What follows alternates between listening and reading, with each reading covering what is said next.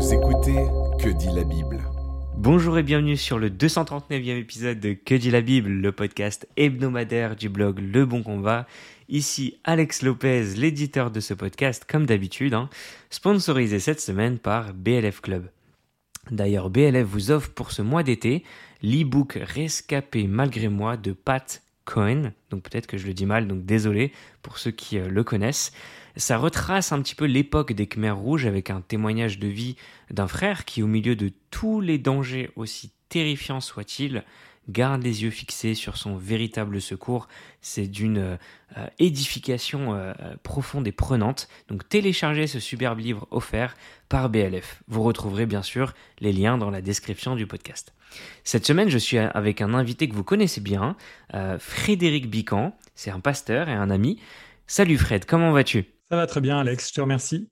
Super, c'est toujours un plaisir de t'avoir avec nous et de te faire profiter aussi de nos auditeurs. Cette semaine, Fred a accepté de répondre à la question d'un de nos auditeurs qui est Dieu insiste-t-il pour qu'on le préfère à notre famille sur la base de Luc 14, 26 alors ce qui est intéressant, c'est justement que dans certaines versions, retenez bien ça, on va lire le texte un petit peu plus tard, euh, dans certaines versions, le mot sans me préférer, lorsque Jésus parle, est remplacé par haïr son père et sa mère, lorsqu'il dit euh, celui qui ne me préfère pas. Euh, n'est-ce pas une contradiction avec les versets qui nous appellent à aimer notre prochain, Fred?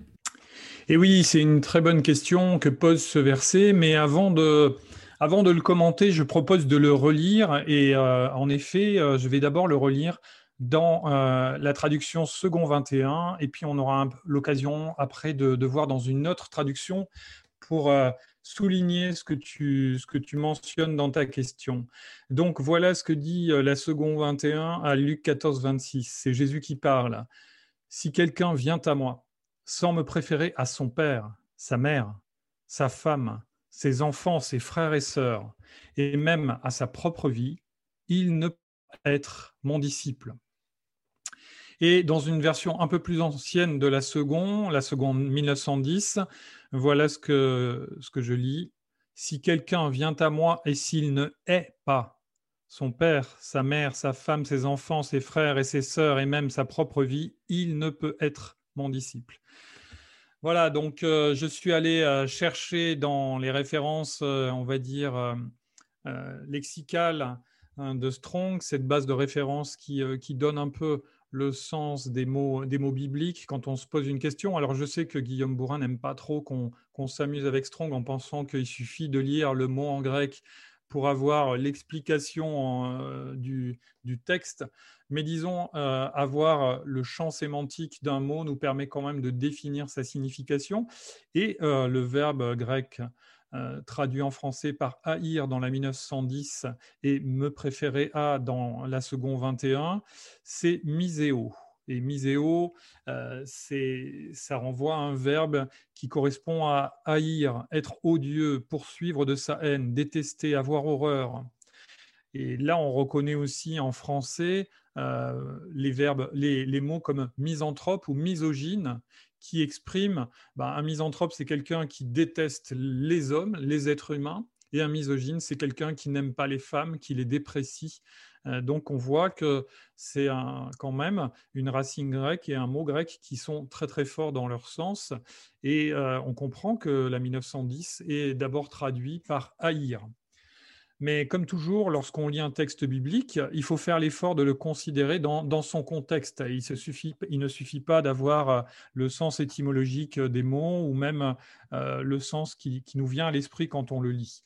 Alors, euh, on va, si vous voulez bien, regarder deux sortes de contextes. Tout d'abord, le contexte historique et littéraire immédiat, c'est-à-dire dans le texte biblique lui-même, comment ce passage de Luc se, situe-t-il? Et on voit que dans donc, cette phrase célèbre de Jésus, elle, prend place dans son ministère public relaté dans l'évangile de Luc, mais elle est aussi présente dans, les parallèles, dans les synoptiques, Marc et Matthieu. Et Jésus y enseigne la foule qui le suit. Et cette, foule, elle est émerveillée euh, par tout ce que fait Jésus. Hein. Mais euh, parmi les gens qui le suivent, euh, il est très probable qu'il y en ait beaucoup qui ont tendance à suivre Jésus juste en raison du caractère spectaculaire de ses miracles, euh, comme pour assister à une sorte de spectacle rendu populaire par le bouche à oreille euh, dans euh, la terre d'Israël à l'époque, et plein de gens qui venaient juste pour voir le dernier miracle de Jésus ou pour faire guérir la personne malade de leur famille, et ça n'allait pas plus loin que ça. Et Jésus, avec ce genre d'affirmation très, très forte, confronte les gens qui le suivent en les mettant face à une réalité qui n'est pas négociable. Euh, il n'est pas une sorte de saltimbanque, mais il est le Messie promis par Dieu au peuple d'Israël et même au monde. Et le suivre ne va pas toujours être aussi facile que c'est en train de se passer là au moment où il est au milieu d'eux pendant les trois ans de son ministère. Et cela va même impliquer un engagement absolu, sans réserve, qui dépasse tout le reste de la vie des personnes qui seront disciples de Jésus. Donc voilà, ça c'est le contexte. Et c'est la raison pour laquelle Jésus euh, dit cette phrase très très forte, euh, parce qu'il est déjà en train de poser les bases, bien sûr, de ce qui va être ensuite se déployer dans l'enseignement de ses apôtres tout au long du Nouveau Testament et, voilà, c'était important. Et puis, c'était important pour son auditoire de l'époque, et puis pour nous également, bien entendu. Et puis, maintenant qu'on a vu le contexte littéraire et, historique de cette citation, eh bien, il faut aussi considérer la perspective doctrinale. Vous savez, quand on euh, veut chercher ce que la parole nous dit, il suffit pas de tirer un verset de son contexte et puis de dire, ben voilà, euh, ce verset nous parle du salut, ou nous parle de Christ, ou nous parle de Dieu, ou, d'un sujet euh, qui moins important, mais qui est quand même dans, la parole de Dieu. Et il y a tout un travail à faire, et euh, il y a un travail de recomposition, on va dire, ou plutôt de juxtaposition de l'ensemble des passages bibliques qui évoquent euh, ce même sujet, pour être sûr qu'on ne va pas faire dire à la Bible quelque chose qui va trop loin sur la base d'un seul verset euh, tiré euh, des Écritures. Et donc, on va voir que la somme de ces deux réponses, euh, le contexte littéraire et historique d'un côté et puis la cohérence doctrinale de l'autre, vont nous permettre de discerner la dimension de ce verset et sa place qui doit être harmonieuse dans l'ensemble de la parole de Dieu. Et on va y revenir un petit peu plus tard, mais d'ores et déjà, il est évident que Jésus, avec ces versets, n'est pas en train d'annuler le commandement de l'amour du prochain. Euh, c'est ce dont on pourrait avoir peur en se disant, mais alors qu'est-ce qui se passe si on suit Jésus? Est-ce que je dois littéralement détester euh, mes proches? Et ce serait vraiment un bouleversement et, en même temps très étonnant que Jésus nous demande ça, n'est-ce pas? Et on, s'aperçoit que...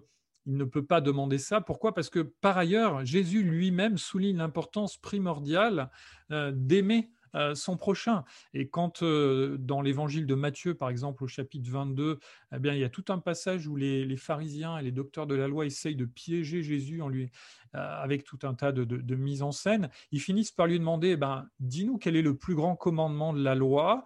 Et Jésus, vous savez, il a cette réponse célèbre, très synthétique, en deux grandes phrases, il résume tout l'Ancien Testament, tout l'enseignement biblique. Tu aimeras le Seigneur ton Dieu de tout ton cœur, de toute ton âme et de toute ta pensée. C'est le premier commandement et le plus grand, et voici le deuxième qui lui est semblable. Tu aimeras ton prochain comme toi-même. De ces deux commandements dépendent toute la loi et les prophètes. Donc si Jésus dit ça, en nous soulignant à quel point à ses propres yeux c'est très important et aux yeux de Dieu. Donc hein, Jésus il parle pas seulement comme euh, l'homme qui est venu nous rencontrer, mais aussi en tant que parole de Dieu incarnée, Dieu Tout-Puissant, s'il souligne à quel point c'est important pour Dieu, dès l'enseignement de l'Ancien Testament, d'aimer notre prochain comme nous-mêmes, c'est pas pour ensuite nous demander de le haïr sous prétexte qu'on deviendrait ses disciples. Donc voilà, euh, voilà ce qu'on peut, ce peut dire, mais euh, il faut quand même noter que quand Jésus il résume, eh bien, il met en premier aimer Dieu et que tu aimeras ton prochain, ça vient en second. Même s'il dit voilà le second commandement qui lui est semblable, c'est quand même le second commandement et qu'il ne s'agit pas d'inverser l'ordre de ces deux commandements. Merci Fred, c'est très éclairant, ça soulève une question. Est-ce qu'on est à la hauteur pour être les disciples de Christ et comment est-ce qu'on peut faire? Mais en effet, c'est une réalité. Euh, cette parole de Jésus, elle nous fait un peu peur et elle nous dit, mais qui va être capable euh, de suivre Jésus si c'est si si ce qu'on doit faire, si c'est ce qu'on doit payer? Et euh, moi, je pense qu'une des réponses évidentes que nous démontre le Nouveau Testament, c'est que naturellement, personne n'est à la hauteur pour être disciple de Christ. Euh, nous sommes dépendants de la grâce de Dieu, aussi bien pour recevoir son salut que nous ne méritons absolument pas, que pour marcher avec lui. Pourquoi? Parce que la Bible nous montre que c'est euh, le travail du Saint-Esprit qui, dans la marche des chrétiennes, on, appelle ça la, sanctification. Une fois qu'on est sauvé, on va marcher avec euh, Christ. Et littéralement, marcher avec Christ, ça veut simplement dire que notre vie va se transformer progressivement parce que, imprégné par l'enseignement de Jésus qui est dans la parole et l'enseignement de la parole de Dieu, le Saint-Esprit nous transforme et nous rend capable d'être agréable à Dieu et d'être transformé pour ressembler à Christ. Et vous avez un verset, par exemple, euh, on aurait pu en citer plein, mais un verset qui, dans Éphésiens 4, euh, j'ai sorti euh, une citation de, du verset 12 il alors c'est les versets qui commentent l'œuvre de Dieu en nous, le Dieu trinitaire, le Père qui envoie le Fils, le Fils qui nous sauve et le Saint-Esprit qui nous applique eh, les mérites du Fils et qui nous transforme pour qu'on lui ressemble. Et voilà donc ce que, ce que dit Éphésiens 4, verset 12. Il l'a fait, donc il c'est Dieu, alors c'est à la fois Dieu et Jésus-Christ tour à tour, hein. ça, ça, désigne à la fois l'œuvre de Christ en nous et puis la souveraineté de Dieu dans nos vies. Il l'a fait pour former les saints aux tâches du service en vue de l'édification du corps de Christ, jusqu'à ce que nous parvenions tous à l'unité de la foi et de la connaissance du Fils de Dieu, à la maturité de l'adulte, à la mesure de la stature parfaite de Christ. Autrement dit, Dieu nous équipe par le Saint-Esprit et sur la base de sa parole, que le Saint-Esprit a inspiré à des auteurs, il nous équipe pour qu'on on grandisse dans la foi, qu'on devienne adulte au sens spirituel du terme, hein, pas simplement au sens de l'âge, et puis qu'on soit à la mesure de la stature parfaite de Christ, c'est-à-dire qu'on va ressembler à Christ, et, vous voyez bien là qu'on n'est pas en train de compter sur nos ressources personnelles, parce que ni vous ni moi n'aurions euh, la capacité, par notre volonté propre, de ressembler à Christ, et les efforts qu'on pourrait faire dans ce sens seraient pathétiques et, et voués à l'échec. Et là, on voit que c'est Dieu, le Père, Fils et Saint-Esprit, qui agit pour nous faire ressembler à Christ. Donc c'est une transformation interne qui est un miracle aussi grand que celui de la conversion. En fait, le Seigneur poursuit ce travail en nous qu'il a commencé en nous sauvant. Et la différence entre le salut qu'on reçoit et la sanctification, c'est que là, on peut collaborer, alors que dans le salut, on ne fait que recevoir on était mort, on est ressuscité. Une fois qu'on est né de nouveau, euh, le Seigneur, comme un Père qui nous aime, il, attend de nous, qui sommes ses enfants, de collaborer, de nous soumettre à sa volonté. Mais malgré tout, c'est lui qui fait euh, euh, toute la part qui est importante et qui nous rend capables. Et donc, dans le verset qui nous occupe, en Luc 14, 26, ne cherchons pas en nous la capacité de haïr ou d'aimer de haïr les autres ou d'aimer Christ plus que nos proches, mais c'est dans l'adoration de Dieu, c'est par la foi en Christ que le Saint-Esprit va nous rendre capables de ces choses-là et va nous donner la bonne mesure et de poser les bonnes priorités parce que vous allez le voir, c'est là que réside la question, une question de priorité. Soyons conscients donc de l'enjeu et du défi à relever, mais prenons courage, c'est Dieu qui va produire en nous cette capacité. Alors on comprend très bien, un, on n'en est pas capable, deux, c'est lui qui nous rend capable, qui produit en nous cette capacité. Mais est-ce que Dieu nous demande de le préférer à notre famille? Euh, Ce commandement paraît rude. Nos êtres chers doivent-ils être considérés comme une perte? Eh Oui, c'est... C'est vrai que c'est ce, qui nous, ce qui nous titille hein, dans ce commandement, et je pense que le Seigneur a fait exprès d'utiliser cette formulation-là pardon, pour nous choquer un petit peu, pour nous faire réagir, nous faire réfléchir. Et je ne crois pas du tout qu'il a été excessif. Hein. D'abord, euh, Christ euh, ne, dit rien qu'il ne pense réellement. Hein. Il est la parole de Dieu, donc on ne peut pas, comme nous parfois, on se laisse entraîner par notre discours et on va trop loin ou on va pas assez loin, on peut manquer de mesure. Pour Christ, il a toujours la, dans tout ce qu'il dit, il a une mesure parfaite, et donc c'est littéralement la parole de Dieu qu'il exprime. Donc il faut qu'on cherche à s'emparer de ce que ça signifie et qu'on trouve exactement ce que, ça, ce que ça veut dire. Et dans cette question, est-ce qu'on doit préférer Christ à notre famille? Eh bien, oui, on est obligé de répondre oui, bien entendu.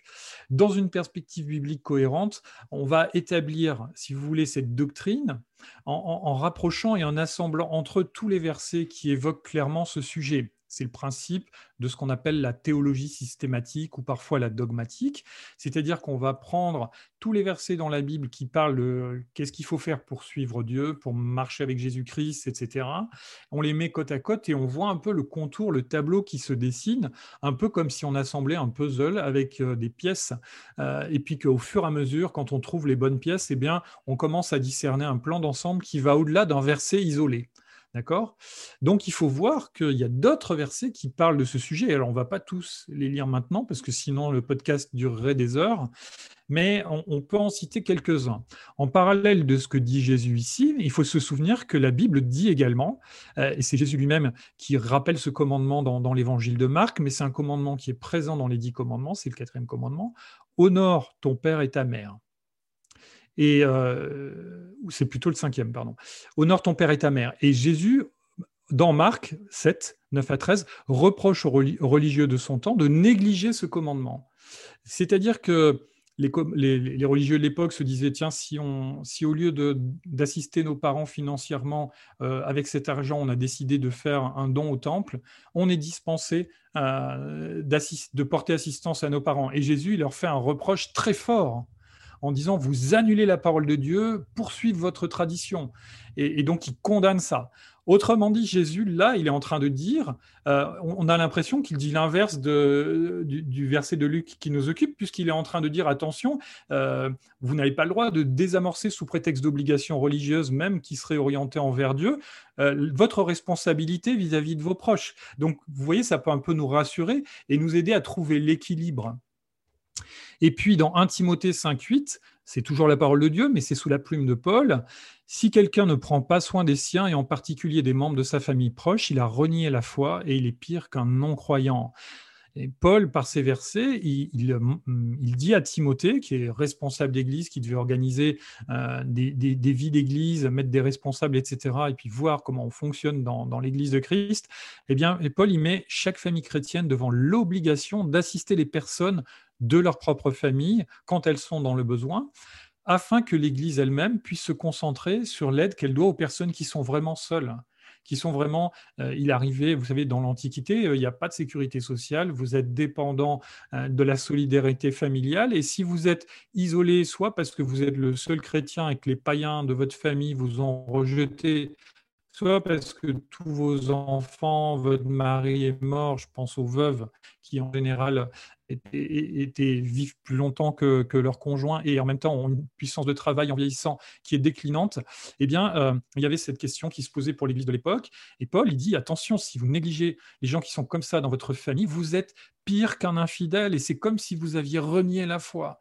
Donc, voyez encore une fois, là, il ne s'agit pas de dire maintenant que je suis chrétien, je n'aime que Jésus et je vais pouvoir euh, manquer de, à tous mes devoirs envers euh, à la fois mon prochain ou envers euh, mes amis ou ma famille. Ce n'est vraiment, on n'aurait vraiment pas le droit d'utiliser euh, ce, verset de Luc pour justifier ce genre de, position et on voit bien que la parole nous, nous, invite exactement à l'inverse. et puis, on voit que ce verset, même dans la traduction qui utilise le verbe haïr, ne nous demande pas de manquer d'amour pour nos proches. En revanche, il établit un contraste. Un contraste. Et Jésus souligne volontairement, d'une façon qui, peut nous sembler choquante, mais c'est pour attirer notre attention, que pour être son disciple, il convient de se fixer comme objectif prioritaire et absolu d'aimer Jésus-Christ, sans qu'il soit en concurrence avec un autre attachement, quel qu'il soit, même de gens très proches de nous. C'est ça le, cœur et le centre de ce verset. Pourquoi On pourrait euh, donner quelques points, peut-être en trouverez-vous d'autres. Moi, j'en ai trouvé quatre. Pourquoi? Premièrement, pourquoi Jésus nous demande-t-il de le préférer à n'importe qui d'autre? Parce que Christ est Dieu, manifesté aux hommes. C'est notre Sauveur et Seigneur. Et si nous aimons quelqu'un ou quelque chose plus ou même autant que lui, nous commettons un péché d'idolâtrie. En aimant Christ ainsi, on parle d'une foi christocentrique, ça veut dire centré sur Jésus-Christ. Et on ne peut pas être centré sur Dieu, on dirait théocentrique, si on n'est pas centré sur Christ. Donc vous voyez, euh, c'est logique. C'est logique que Christ ait la première place dans nos vies, parce que c'est une façon de donner la première place à Dieu, et que si on ne fait pas ça, eh bien, on est coupable d'idolâtrie. C'était pas forcément évident pour les contemporains de Jésus à l'époque, pendant sa vie terrestre, mais pour nous, ça doit être lumineux. Sinon, on n'a pas compris ce que nous enseigne la Bible ni le Nouveau Testament. Deuxième raison, ce que Christ a accompli pour nous, c'est-à-dire nous sauver de l'enfer, du péché, de la mort, payer de sa vie à la croix, euh, payer le prix de notre péché devant la justice de Dieu, nous communiquer la vie éternelle de la part du Père, nous donner le Saint-Esprit avec le Père, nous préparer une place au ciel, intercéder pour nous à chaque instant, revenir nous chercher pour nous prendre avec lui, etc. Tout ce que Christ accomplit pour nous, faites la liste, n'a rien d'équivalent. C'est tout simplement logique de lui donner la première place dans notre amour en raison de ce qu'il est et aussi en raison de ce qu'il fait pour nous. C'est la moindre des choses de lui donner la première place. Personne de toute notre existence ne nous donne même 1% de ce qui vient de Christ pour nous qui sommes ses enfants. Troisième raison, en aimant Christ ainsi, nous sommes en communion avec Dieu et avec l'Esprit Saint qui nous donne les qualités divines. Quand vous lisez Galates 5, 22, le fruit de l'esprit, on s'aperçoit qu'il y a le premier fruit euh, dans, les premières qualités qui sont énumérées, dans les, neuf qualités qui sont énumérées en Galates 5, 22 et qui sont euh, résumées par cette expression, le fruit de l'esprit, eh bien, il y a l'amour. L'amour, la paix, la joie, la bonté, la bienveillance, etc. L'amour. C'est-à-dire qu'en aimant Christ, eh bien, on, on est dans relié à celui qui est la source de l'amour véritable. Autrement dit, pour vraiment aimer mes proches, je dois d'abord aimer Christ. Dans le cas contraire, je vais finir par mal aimer ceux que je voudrais aimer plus que lui. Vous savez, quand je fais des préparations au mariage, eh bien, euh, ça peut sembler étrange, mais les, fiancés, les, futurs, les futurs conjoints, je leur dis, si vous voulez vraiment aimer votre femme, si vous voulez vraiment aimer votre mari euh, comme Dieu vous le demande, et puis d'une manière où vous serez heureux euh, en couple, eh bien, il faut aimer Christ d'abord. Il faut aimer Christ plus que votre femme, plus que votre mari. Ça semble pas romantique du tout, mais en réalité, c'est presque une stratégie logique euh, de, la foi chrétienne. Si on ne met pas Christ en premier, eh bien, en fait, cet amour-là ne va pas être béni et il va pourrir notre vie. Alors que si on met Christ en premier, on va être renouvelé dans notre amour et dans la vie de couple, comme dans nos relations avec nos proches, avec nos parents, nos enfants, nos amis, etc., les gens qu'on fréquente, on a besoin d'être renouvelé dans notre amour parce que de nous-mêmes, on n'a pas de ressources d'amour qui soient, qui soient très, très, euh, très brillantes. Euh, eh bien, euh, si on n'est pas relié dans notre amour à Jésus-Christ en premier, on ne peut pas être rempli, renouvelé dans cet amour qui ensuite va rejaillir sur ceux qui nous entourent. Et puis, quatrième et dernière raison, Jésus souligne le renoncement à soi-même pour le suivre, quoi qu'il en coûte. Il a payé très cher et il attend de nous, euh, en retour, quelque chose qui corresponde pour notre propre vie, à notre échelle, à un renoncement qui est comparable et euh, qui, fasse écho à son propre renoncement. Et, et voilà. Et c'est pour ça que dans la citation de Luc, le verset qui suit dit Celui qui ne porte pas sa croix et ne me suit pas ne peut pas être mon disciple. Et vous voyez, il y a une notion de renoncement, de renoncement extrême euh, qui, est quand même soulignée dans ce verset. Il ne faut pas l'effacer en disant oh non, mais ça veut juste dire que Jésus veut qu'on l'aime en premier. Il y a quand même quelque chose qu'on doit mériter et on doit regarder notre vie au fond des yeux en se demandant mais est-ce que j'aime Jésus-Christ comme ça? Est-ce que j'ai renoncé à moi-même comme Paul pouvait le dire? Euh, j'ai été crucifié avec Christ et si je vis, ce n'est plus moi qui vis, c'est Christ qui vit en moi. Et ça, franchement, les frères et sœurs, c'est quelque chose qu'on doit remettre sur le métier chaque jour parce que la vie quotidienne, nos égaux respectifs euh, ont tendance à nous replacer en haut et Christ en deuxième, troisième ou quatrième position et c'est pas juste. Alors méditons sur ce verset pour qu'il euh, nous conduise à bien le comprendre et à l'appliquer. Je dirais que ce, verset implique concrètement que j'aime Jésus plus que n'importe qui d'autre et que s'il fallait choisir, je garderai Christ au final, quelle que soit la personne ou l'activité ou l'objet en balance dans mon amour euh, et dans mes priorités de vie. Par ailleurs, c'est pas une excuse pour négliger l'amour de mon prochain et l'attention et l'affection que le Seigneur me demande de porter à ma famille et dans mes engagements. De cette manière, Dieu est à sa place et les bonnes priorités sont posées dans ma vie. Dieu d'abord, par la foi en Jésus-Christ, puis l'amour que je dois à chacun de mes proches, mais sans me tromper de priorité. Christ est-il tout pour vous? Aimez-vous plus que n'importe quoi, que n'importe qui d'autre? Si ce n'est pas le cas, vous n'êtes pas chrétien. Merci Frédéric, c'est toujours aussi délicieux d'être euh, non pas repris par l'homme, mais par la parole de Dieu elle-même. En tout cas, c'était Que dit la Bible en partenariat avec BLF Club. Et n'oubliez pas de profiter du livre offert euh, au mois de juillet. Quant à nous, on se retrouve la semaine prochaine. Retrouvez d'autres épisodes sur www.leboncombat.fr.